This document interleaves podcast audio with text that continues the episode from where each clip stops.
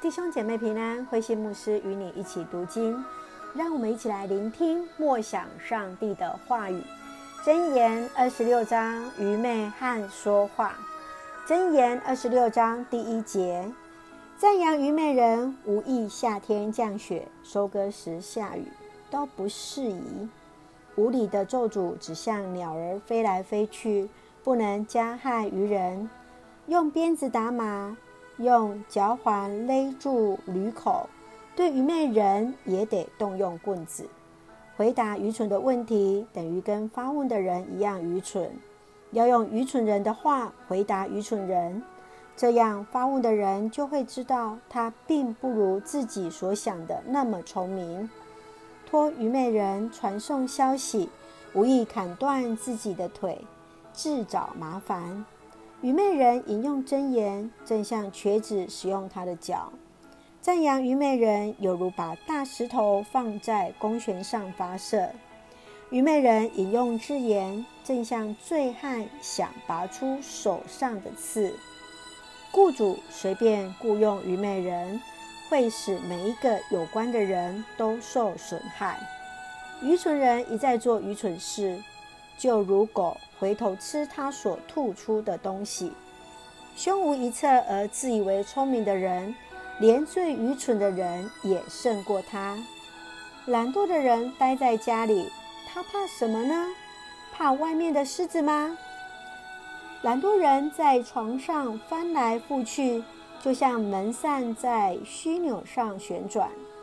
懒惰人伸手施呃伸手取食，连放在自己口里。也嫌麻烦，懒惰人以为自己比七个对答如流的人更有智慧。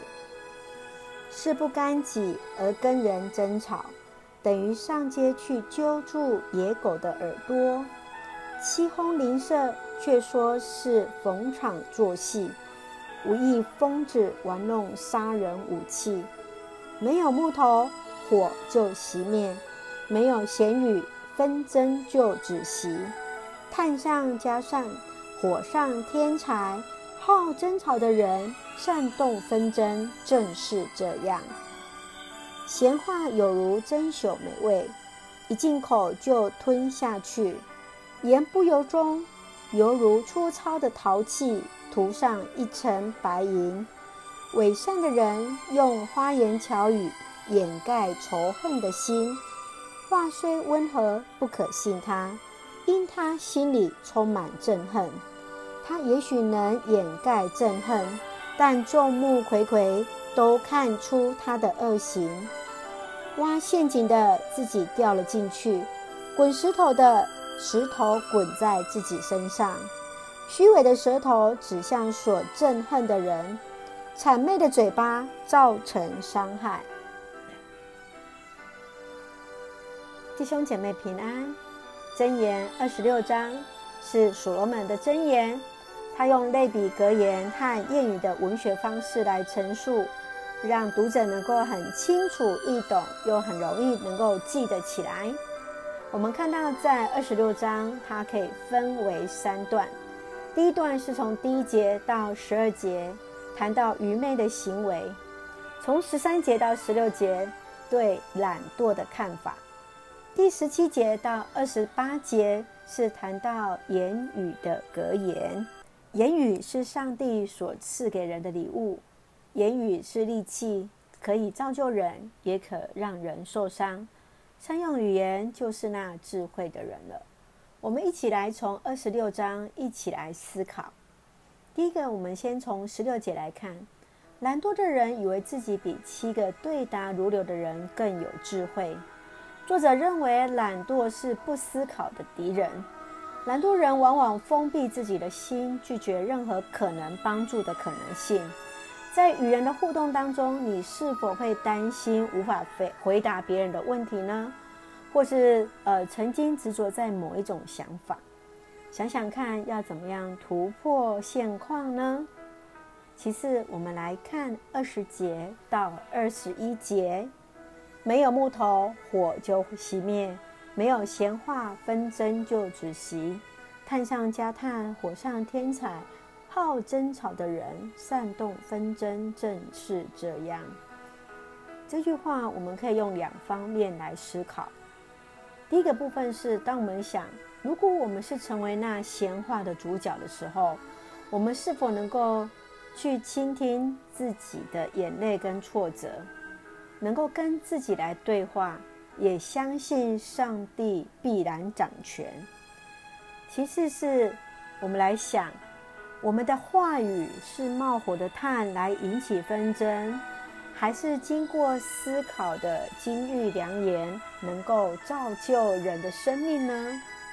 我们想想，不管我们是成为那闲话的主角，我们能够自我疗愈，知道神与我们同在，或是谨慎我们的口，让那个争吵的话语，让那些闲话就在我们就停止了。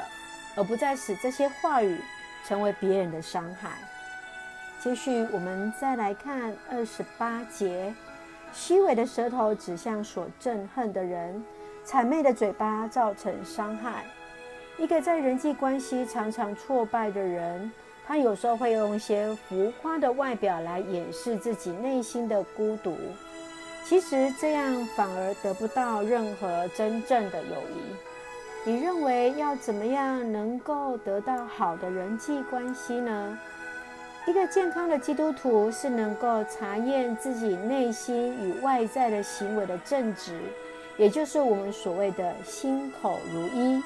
如此，我们才能够有真正好的人际关系，而不是用一些谄媚的话语来去呃与人和好。愿主来帮助我们成为那心口合一。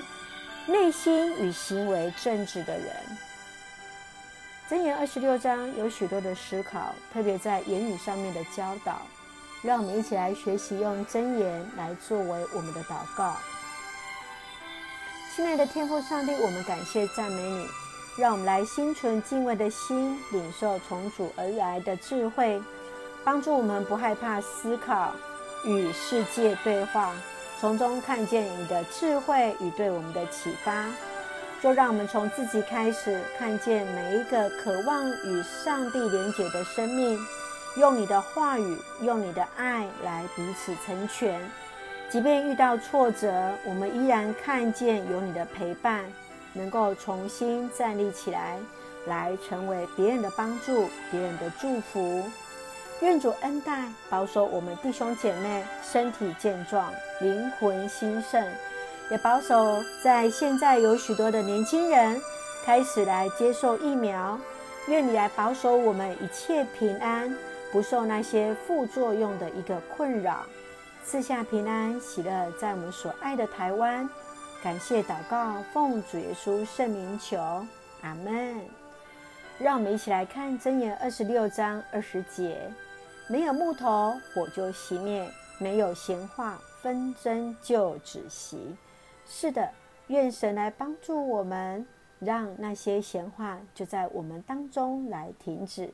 愿上帝赐福恩待我们，保守我们口里所说的每一句话，来成为众人的祝福。愿上帝的平安与你同在，平安。